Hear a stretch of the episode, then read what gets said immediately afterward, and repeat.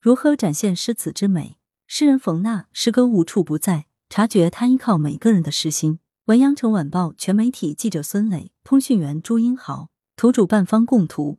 日常生活中，我们该如何保持诗心，感受诗意？七月七日，由广州市文联主办的二零二二年第二期学党史传经典推新作读书沙龙系列主题阅读活动于线下举办。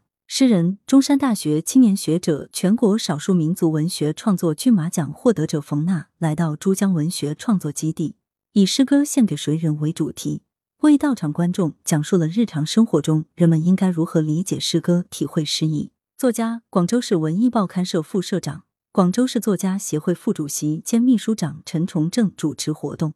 生活处处有诗意，在分享中。冯娜首先介绍了诗歌元素在公共空间中的多种呈现方式，包括音乐、电影、建筑等等。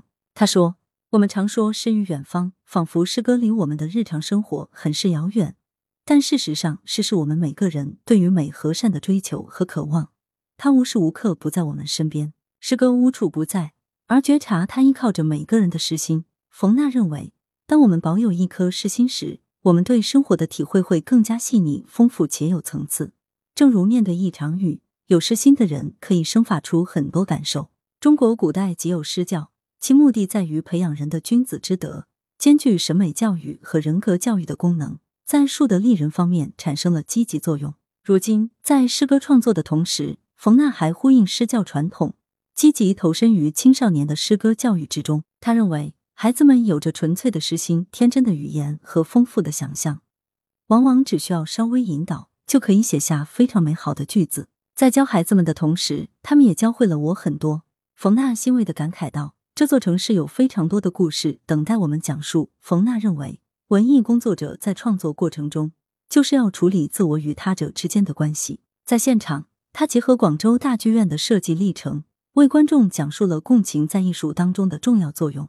我们能通过诗歌感受到最原初的、最美好的赤子之心，在获得深刻共鸣的同时，体认日常、观察社会、理解历史、回应时代。冯娜说道。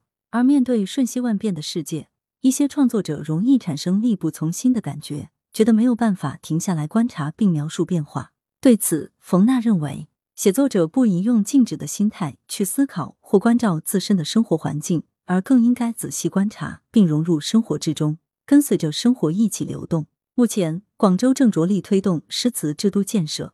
冯娜认为，在这一过程中，我们既要回溯广州诗词的辉煌历史，还要着眼当下，着眼未来。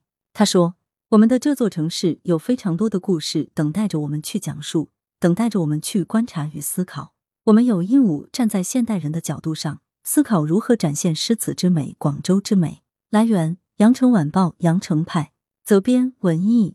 校对：李宏宇。